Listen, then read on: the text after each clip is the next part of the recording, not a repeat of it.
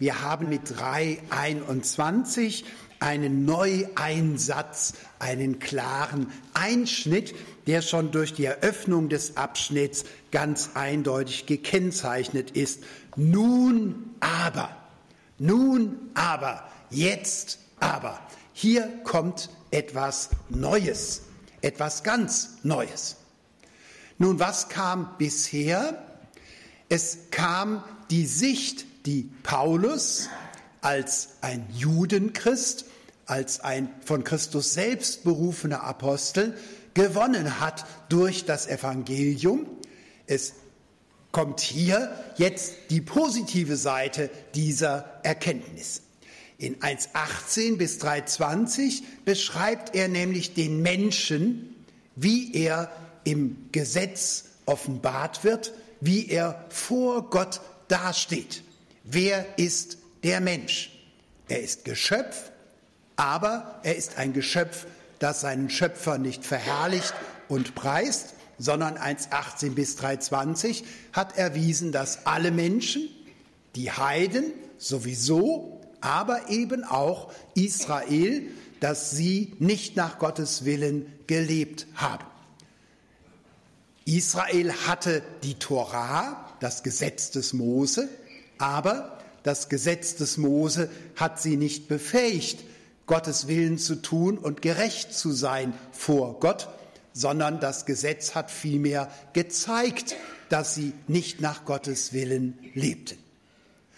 Und mit diesem Wechsel von der Aussage des Gesetzes, dem Behaften des Sünders durch das Gesetz, hin nun zur Entfaltung des Evangeliums von Jesus Christus. Mit diesem Wechsel haben wir nicht nur einen Wechsel von Gesetz zu Evangelium, sondern, und das ist bei Paulus so spannend, einen lebensgeschichtlichen Wechsel. Denn in 1.18 bis 3.20 geht es für Paulus um sein Leben bis Damaskus. Da hat er sich bemüht, aufgrund seines gelebten Lebens Gott zu gefallen. Und da er ein Jude war, lebte er natürlich mit dem Gesetz des Mose. Und da er ein Pharisäer war, versuchte er dies auch ganz praktisch und ganz konsequent im Alltag umzusetzen. Also der Wechsel von Saulus, dem leidenschaftlichen Pharisäer und Theologen, hin zu Paulus, dem Christen und Verkündiger Jesu Christi, dieser Wechsel spiegelt sich auch im Römerbrief mit 321 folgende. Das Jetzt aber ist ein heilsgeschichtliches Jetzt und für Paulus ist es das Jetzt seines Lebens als Christ. Also man kann sagen, zwischen 320 und 321 des Römerbriefs steht zugleich auch für das Leben des Paulus die Erkenntnis von Damaskus. Das war das, was er nun neu erkannt hat. Nun aber ist ohne Zutun des Gesetzes, ohne das Gesetz, die Gerechtigkeit Gottes offenbart. Was ist das Neue? Gottes Gerechtigkeit ist offenbart. So hat Paulus schon in Römer 1, 16 und 17 das Briefthema, den Betreff des Briefes, so benannt, dass er sagt, er rühmt sich und freut sich und bekennt freimütig das Evangelium, denn es ist eine Kraft von Gott zum Heil für jeden im Glauben, den Juden zuerst und auch den Griechen. Und er freut sich deshalb so, weil der Inhalt des Evangeliums ist Gottes Gerechtigkeit. Also wenn wir fragen, was ist Paulus in Damaskus offenbart worden, dann ist das zuerst eine Person, Jesus Christus. So sagt er es immer wieder. Gott hat seinen Sohn Jesus Christus offenbart. Und mit Jesus Christus das Evangelium, die gute Nachricht. Und wenn ich Paulus frage, ja, bring's mal auf einen Punkt. Was ist denn jetzt die erfreuliche, die neue Nachricht? Was ist die gute Nachricht? Gottes Gerechtigkeit, die Offenbarung der Gerechtigkeit Gottes. Nun hat er gleich ergänzt, ohne das Gesetz. Und das ist das, was ihm neu ist. Vor Damaskus, vor seiner Begegnung mit Christus, dachte nämlich Paulus, das Gesetz ist durch Mose von Gott gegeben, damit der Mensch aufgrund seines richtigen, an Gottes Willen orientierten Leben vor Gott gerecht werden kann. Und dann, wenn er vor Gott steht, als dem Richter, gerechtfertigt erwiesen wird, gerecht erwiesen wird. Also das Gesetz dient dazu, auf Gottes Wegen zu gehen und darin den Weg der Gerechtigkeit und des Lebens zu finden. Und während Luther, wie wir wissen, bei diesem Versuch vor Gott durch das eigene Leben gerecht zu werden, verzweifelt ist und erkannt hat, ich schaffe das ja gar nicht. Wie soll ich das Liebesgebot, denn Gott von ganzem Herzen lieben, wie soll ich das 24 Stunden am Tag leben? Hat Paulus diese selbstkritische Erkenntnis vor Damaskus nicht gehabt. Er war ganz zuversichtlich, doch, natürlich brauche ich Gottes Gnade, das setzt Israel ja voraus. Es ist eine Gnade, ein Israelit zu sein, in Israel geboren zu sein, beschnitten zu sein. Es ist eine Gnade, Gottes Gerechtigkeit zu kennen im Gesetz, also die Torah, das Gesetz von Gott zu bekommen. Das ist Gnade. Aber jetzt haben wir ja Gottes Willen, wir kennen den Weg und jetzt können wir gehorsam sein, den Weg gehen, um dann schlussendlich vor Gott bestehen zu können. Wir wissen von Paulus, weil er selbst darüber gesprochen hat, dass er kein verzweifelter Frommer war, sondern er war ganz ein jugendlich leidenschaftlicher, ehrgeiziger, der durchaus die Zuversicht hatte, der Weg des Gesetzes führt mich zum Leben. Also er ist nicht an Christus gläubig geworden, weil er verzweifelte. Und er hat auch nicht wie Luther an der Gesetzlichkeit seiner Frömmigkeit gelitten sondern er hat sie ganz fidel gelebt und war vergnügt dabei. Es war erst der Sohn Gottes selbst, der sich ihm in den Weg stellte. Und als er im Angesicht Jesu Christi Gottes Herrlichkeit gesehen hat, hatte er plötzlich einen Maßstab für seine Frömmigkeit, bei der ihm aufging, ich habe mich falsch eingeschätzt. Er hat Gottes Heiligkeit und Herrlichkeit gesehen im Angesicht Jesu Christi und da wusste er, ich kann niemals aufgrund meiner Taten, meiner Liebe, meines Glaubens, meiner Treue vor dem ewigen, dem gerechten Gott bestehen aufgrund meines gelebten Lebens. Ich kann mir das ewige Leben niemals verdienen. Das war also die Erkenntnis, ohne Gesetz bekommen wir es, die er erst durch Christus selbst bekommen hat. Nun schiebt hier Paulus gleich dazu, dass das Gesetz des Mose uns kein Leben bringen kann, weder als Heiden noch auch als Israeliten. Das bedeutet nicht, dass das Gesetz des Mose, das unser altes Testament, wie wir es nennen, deshalb nicht von Gott wäre oder nicht Gottes Wort wäre, sondern schon als Gesetz hat es ja eine göttliche Funktion es ist ja der Staatsanwalt Gottes. Es ist der Ankläger Gottes. Also Paulus ist das ganz wichtig.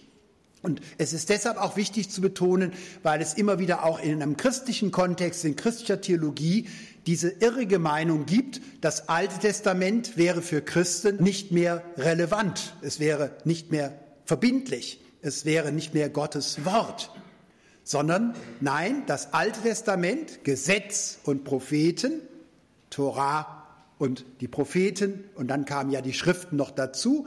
Also unser Altes Testament hat schon die Gerechtigkeit Gottes bezeugt. Und hier haben wir also zugleich die Grenze des Gesetzes. Das Gesetz kann kein Leben bringen. Und wir haben daneben die Wertschätzung, dass nämlich Paulus sagt, ich habe immer noch dieselbe Bibel, die ich vor Damaskus hatte. Aber jetzt lese ich sie als Verheißung des kommenden Christus, Verheißung des Wirkens Gottes in Christus. Und vorher dachte ich, sie wäre ein Weg, dass ich zum Heil komme. Bezeugt durch das Gesetz und die Propheten.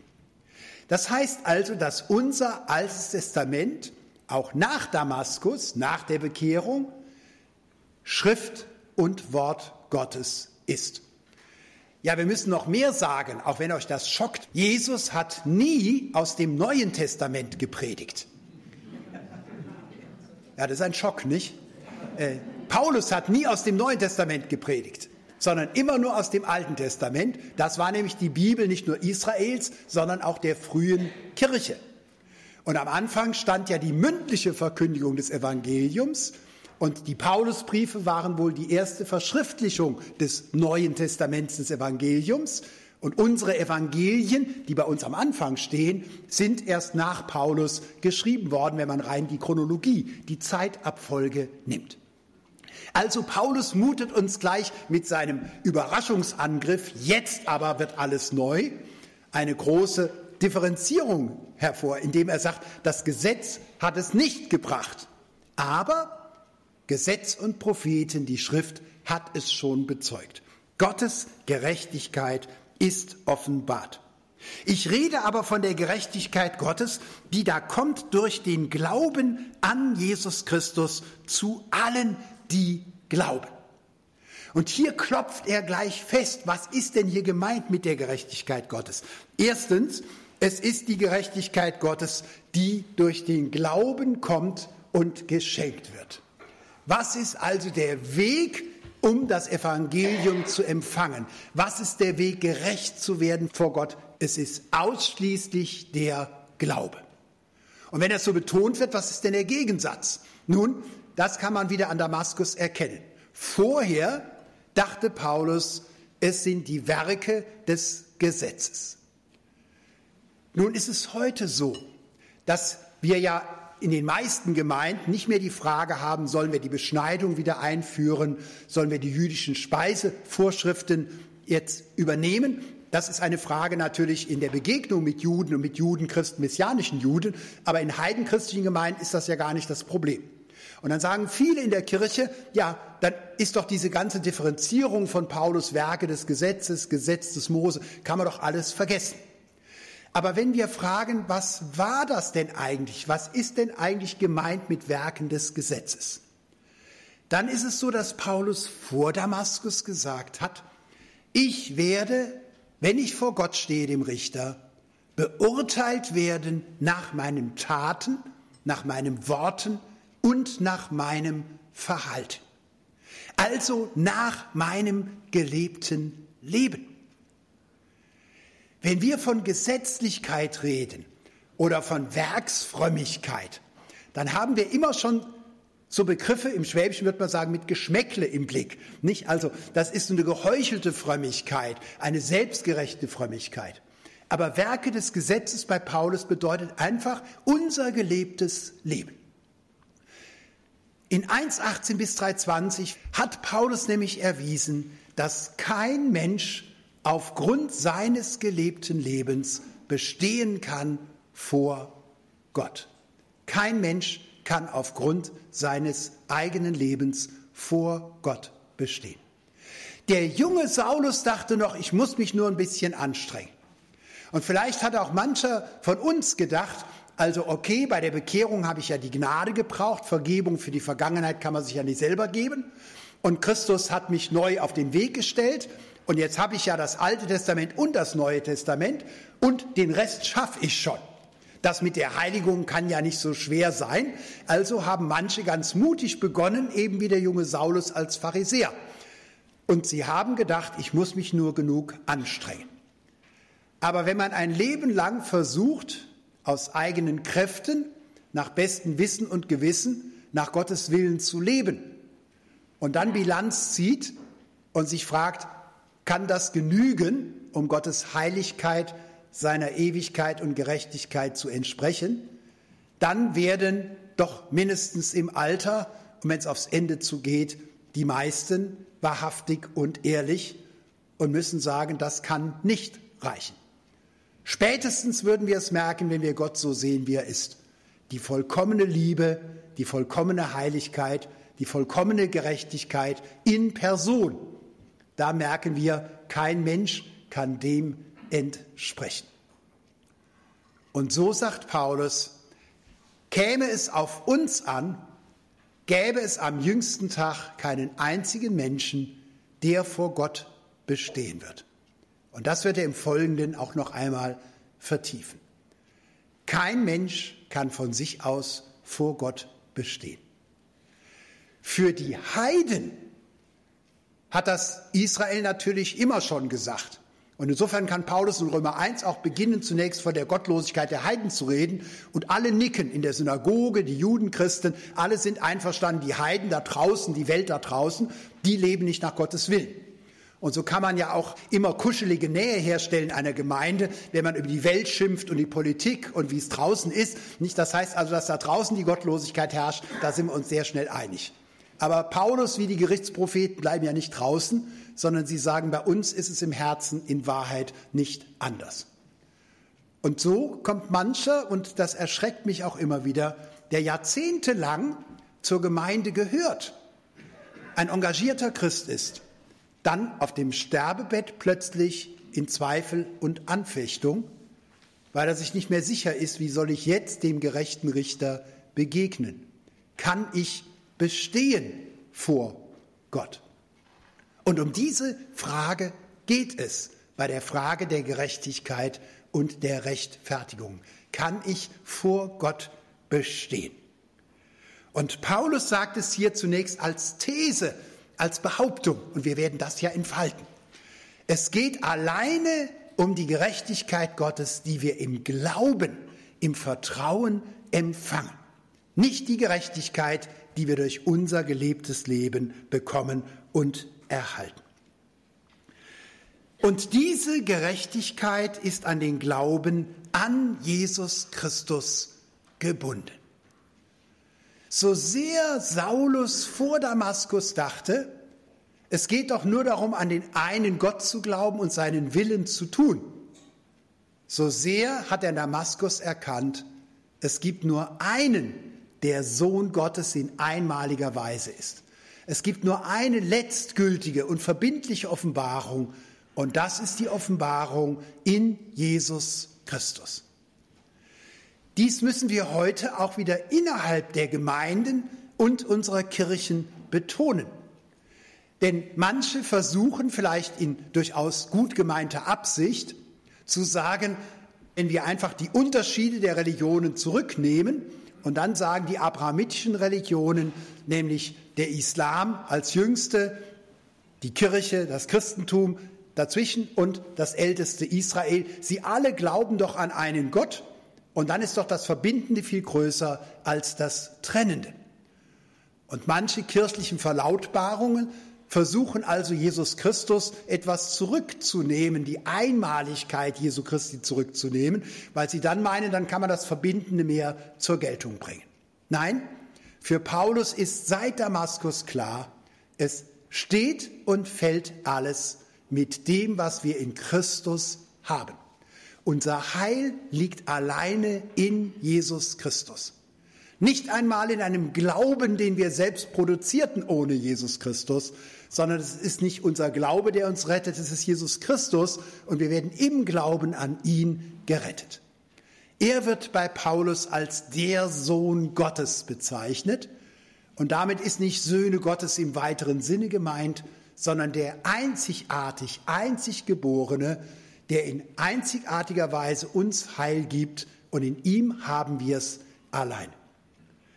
Und dann aber umgekehrt gilt, weil das Heil in Christus kommt und weil in Glauben es mir geschenkt wird, sind die Adressaten plötzlich ausgeweitet und es wird nicht nur Israel gegeben, denen aber zuerst und darüber hinaus den Heiden, zu denen ja der Jude Paulus als Apostel berufen wurde.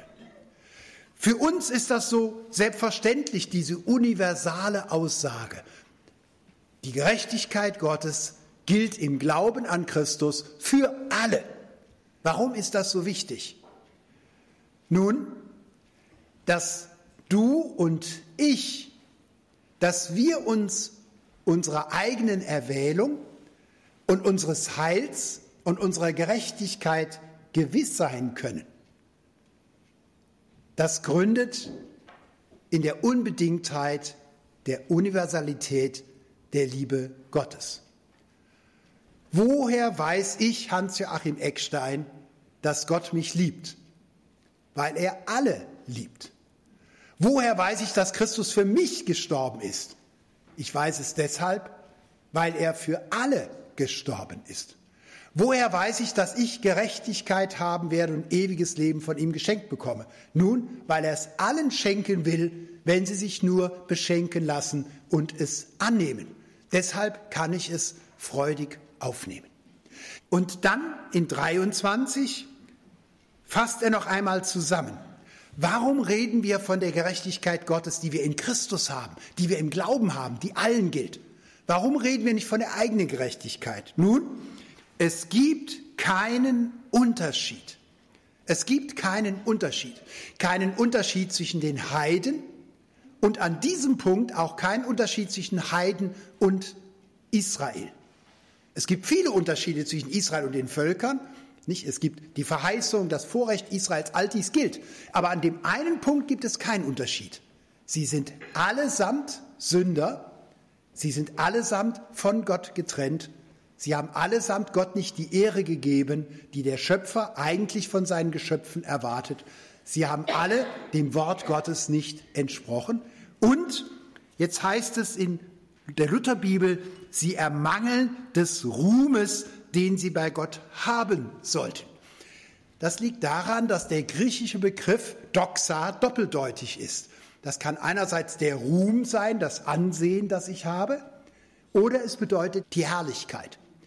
Ich selber glaube, dass hier Paulus nicht an den Ruhm denkt, den wir haben sollten, um vor dem Schöpfer bestehen zu können, sondern hier ist angespielt auf den Sündenfall, dass nämlich seit Adam und Eva, wie es anschließend in Kapitel 5, 12 folgende entfaltet wird, Adam und Eva die Teilnahme an der Herrlichkeit Gottes, ihre Bestimmung, Ebenbild Gottes zu sein, Widerschein der Herrlichkeit Gottes verloren haben. Oder positiv gewendet kann Paulus in 2. Korinther 3, Vers 18 und 4, 6 nun von den Christen sagen, dass sie im Angesicht Jesu Christi Gottes Wesen sehen, dass sie Gottes Herrlichkeit sehen und dass im Angesicht Jesu Christi die Herrlichkeit Gottes für sie reflektiert wird, sodass sie selbst sie empfangen und daran teilhaben. 2. Korinther 3, Vers 18, 2. Korinther 4, Vers 6.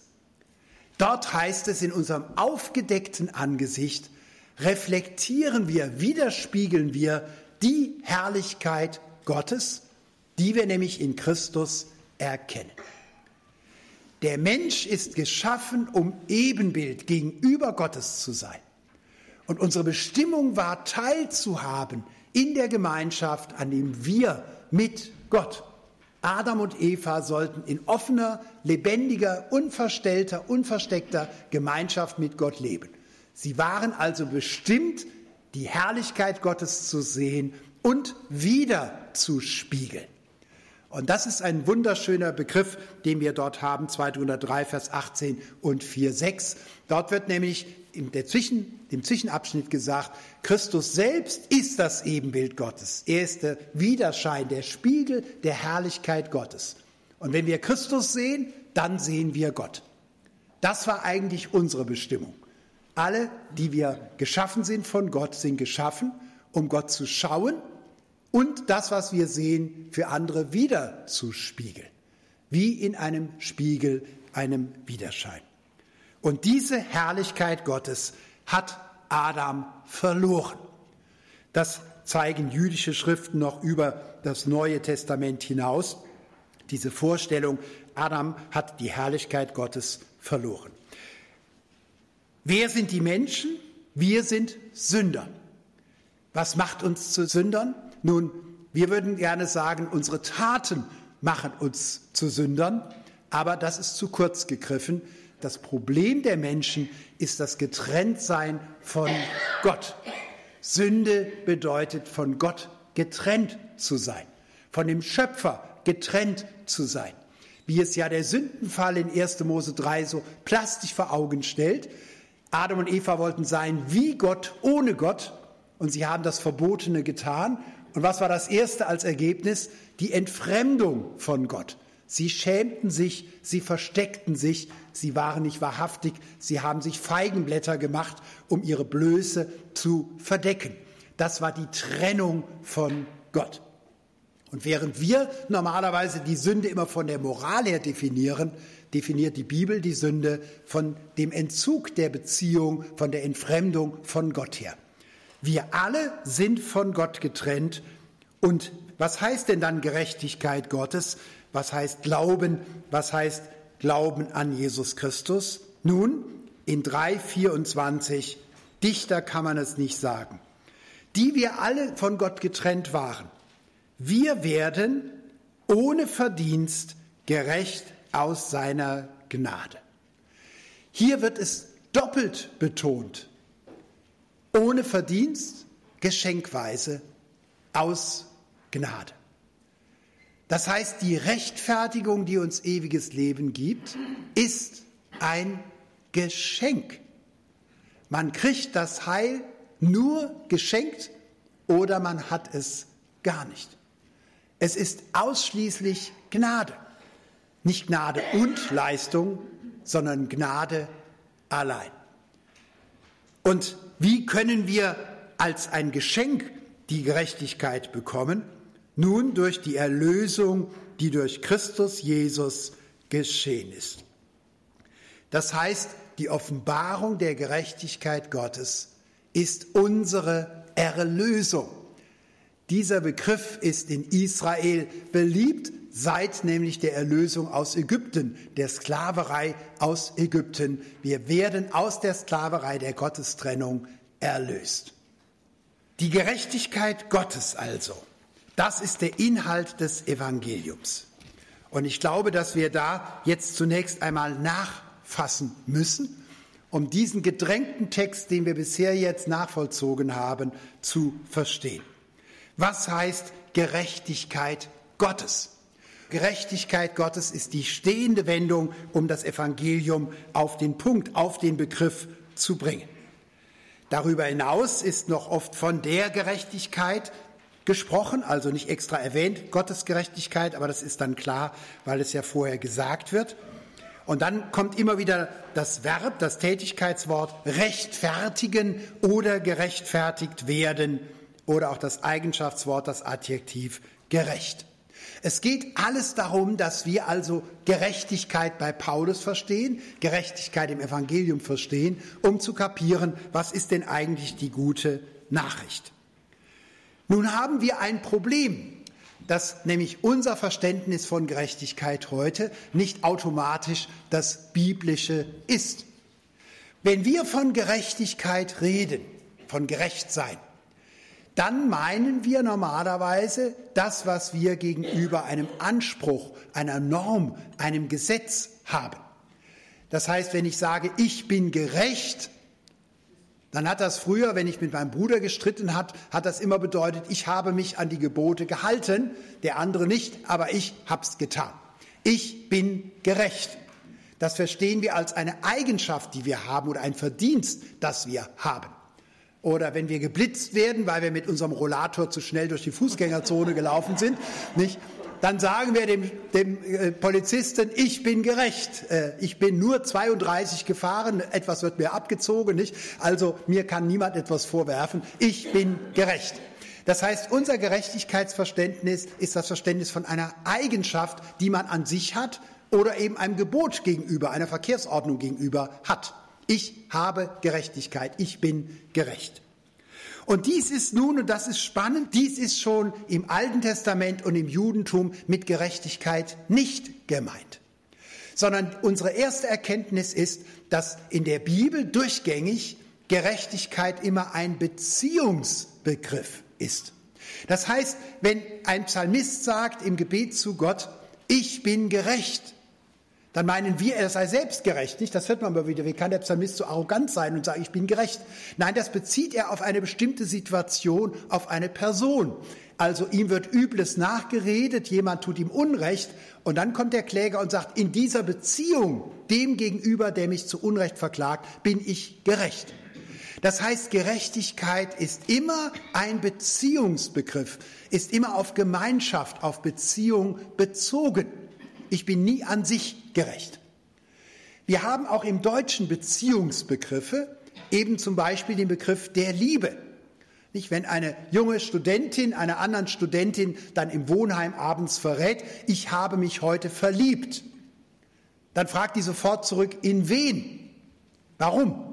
Nun, weil Verlieben ein Beziehungsbegriff ist und Liebe ein Beziehungsbegriff. Und würde die dann kneifen und würde sagen, ich habe mich überhaupt nicht in jemanden verliebt, ich habe mich nur an sich verliebt, dann würde sie natürlich mit dieser Ausrede nicht durchkommen, weil man genau weiß, das gibt's gar nicht.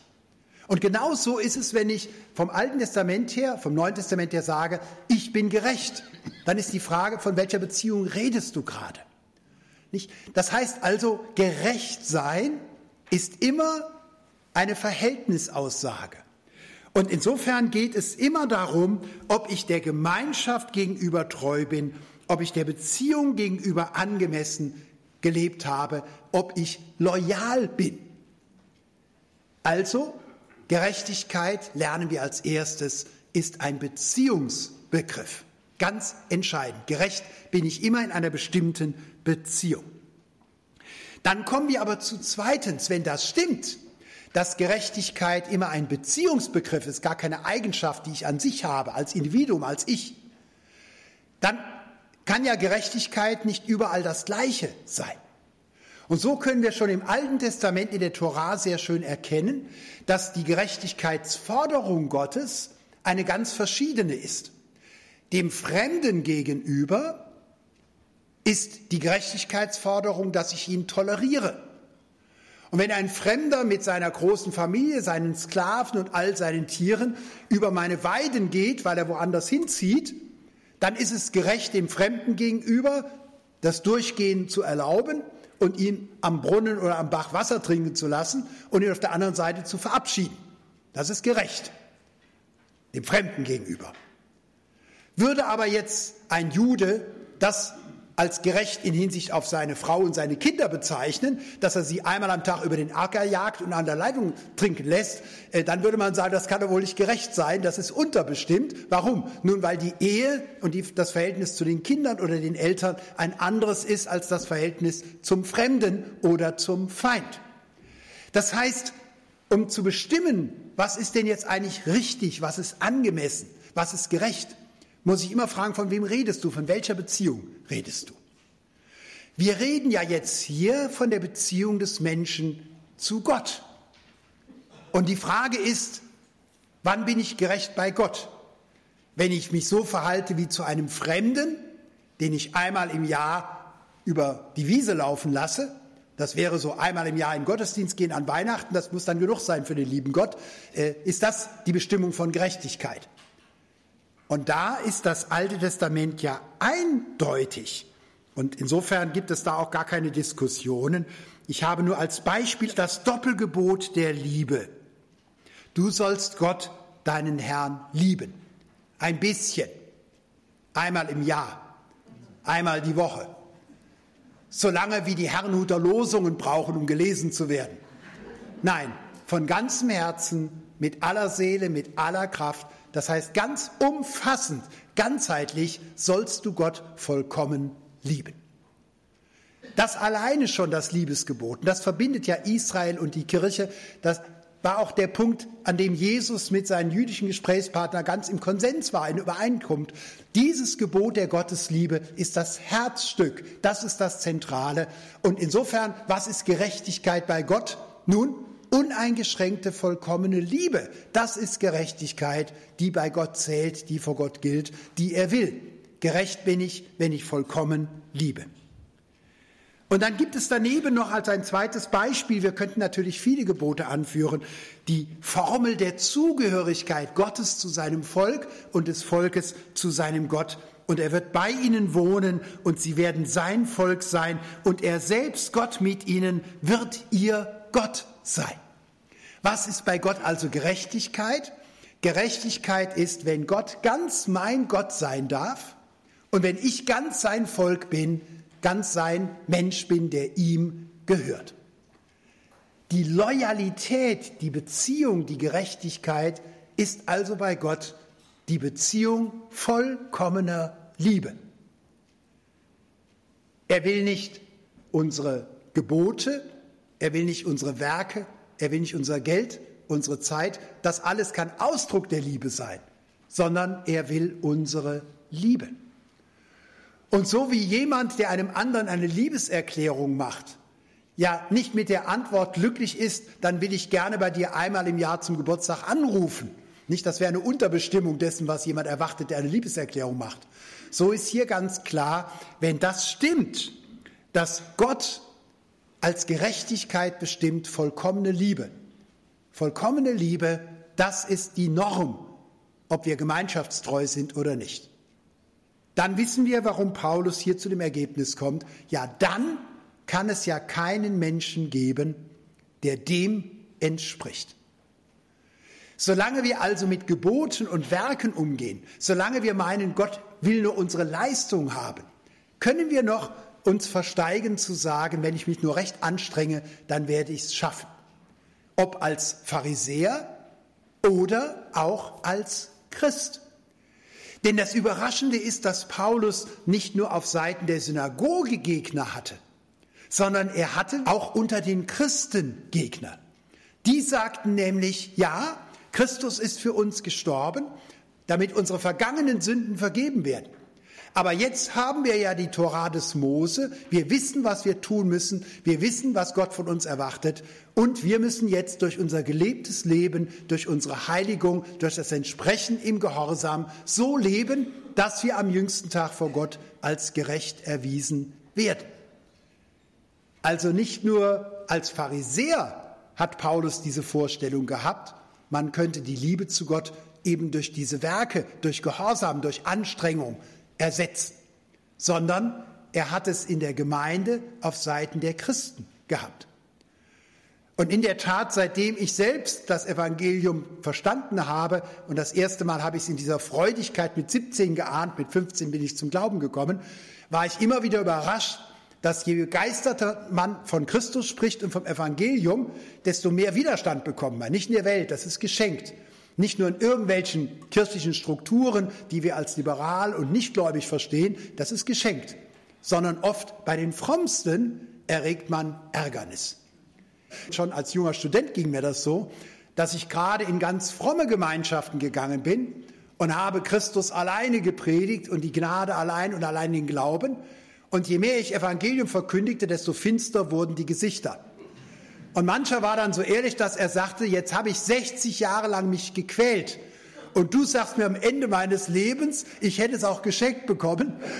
Da fühle ich mich aber total frustriert und da bin ich stocksauer, dass ich das am Ende erfahre. Da kann man nur sagen, besser du erfährst es dann nach 60 Jahren vergeblicher Anstrengung, als dass du auf dem Sterbebett auf dich guckst und dann verzweifeln musst, weil du merken wirst, dass es da nicht reichen wird. Gerechtigkeit Gottes. Paulus sagt es frank und frei, nicht einmal Abraham und David waren gerecht in diesem Sinne aus eigener Voraussetzung und Kraft. Das ist ja schon ganz hilfreich jetzt. Aber glücklich können wir noch nicht sein. Denn wenn es doch Gottes Gerechtigkeit ist und Gott selbst vollkommen ist und er seine Gerechtigkeit offenbart, und er ist der vollkommene Richter. Wie sollen wir uns dann an Gottes Gerechtigkeit freuen?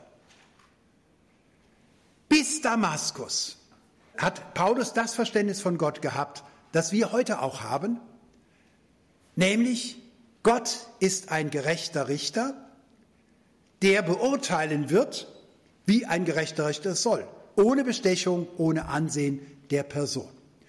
Der Unschuldige wird von einem Richter freigesprochen. Darin besteht die Gerechtigkeit. Der Schuldige aber wird verdammt und verurteilt. Das ist auch wichtig für die Gerechtigkeit eines Richters.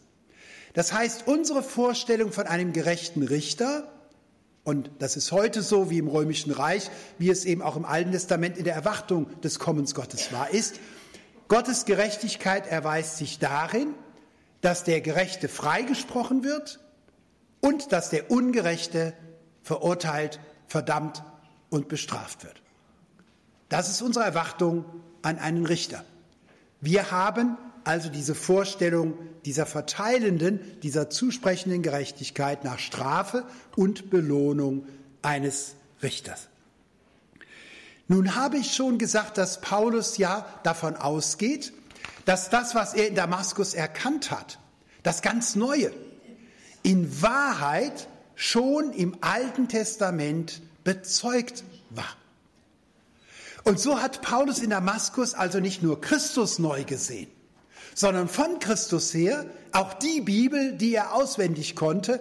Und da er ja zweisprachig groß geworden war, kannte er sie vermutlich auf Hebräisch. Und dass er sie auf Griechisch kannte, wissen wir, weil er mit allen Heiden ja ständig mit dem Alten Testament in griechischer Sprache der Septuaginta operiert. Als Christus ihm begegnet ist, hat er sich plötzlich erinnert an Stellen in den Psalmen und bei den Propheten, in denen Gottes Gerechtigkeit nicht verstanden wird als die vernichtende, strafende Gerechtigkeit des Richters, sondern als was? Gottes Gerechtigkeit ist die rettende Heilsmacht, Gottes heilschaffendes Handeln, das vom Menschen als eine Gabe empfangen wird. Jesaja 46, 13. Ich habe meine Gerechtigkeit nahegebracht. Sie ist nicht ferne und mein Heil säumt nicht. Meine Gerechtigkeit, mein Heil. Parallel gebraucht. Aber meine Gerechtigkeit bleibt ewiglich und mein Heil für und für. Oder Jesaja 56, 1. Denn mein Heil ist nahe, dass es komme und meine Gerechtigkeit, dass sie offenbart werde. Hier haben wir in den Verheißungen des Evangeliums, denn mit Jesaja 40 beginnt ja das Trostbuch, nicht? Da beginnt ja die Evangeliumsverkündigung, der Neuanfang, tröstet, tröstet mein Volk. Hier haben wir die Vorankündigung des Kommens Gottes als eines Gerechten. Und seine Gerechtigkeit bedeutet nicht Unheil, nicht Vernichtung, sondern sie bedeutet Heil. Sie bedeutet Heil. Gott ist also ein gerechter Richter und er erweist seine Gerechtigkeit darin, dass er Heil bringt. Wie kann das denn sein? Wenn Gott wahrhaftig ist und wenn er gerecht ist und wenn die Menschen der Gerechtigkeit nicht entsprechen, wie komme ich von einem gerechten Richter dann dazu, dass am Schluss Heil als Geschenk gegeben wird? Wie geht denn das überhaupt? Es geht sehr wohl. Denn Paulus sagt, wenn Gott uns nach unserem gelebten Leben beurteilt, dann sind wir alle als schuldig erwiesen. Gibt es einen Gerechten? Keinen. Das heißt, Gott sehen, wie er ist, oder Gott in Jesus Christus zu begegnen, ist der Erweis meiner Verlorenheit, meines Angewiesenseins, meiner Trennung von meiner Bestimmung von meinem Schöpfer. Und wie kann jetzt Gerechtigkeit, Rechtfertigung geschehen? Nun, wir meinen immer, Rechtfertigung wäre, dass Gott mich anschaut und sagt, es reicht, es ist gut, du bist gerecht. Aber Paulus sagt, das gibt's nicht. Wenn Gott am jüngsten Tag uns Menschen nach unserem gelebten Leben beurteilt, gibt's nur einen, bei dem ein positives Urteil herauskommt. Das ist der menschgewordene Sohn Gottes. Weder Paulus noch Petrus haben das für sich beansprucht und Paulus spricht es auch Abraham und David ab. Kein Mensch könnte von sich aus vor Gott bestehen. Ja, aber wie mache ich jetzt aus einer solchen Situation ein Evangelium? Das Evangelium ist, dass Rechtfertigung aus Gnaden geschieht. Und das gibt es auch bei uns und das gibt es in den meisten Traditionen.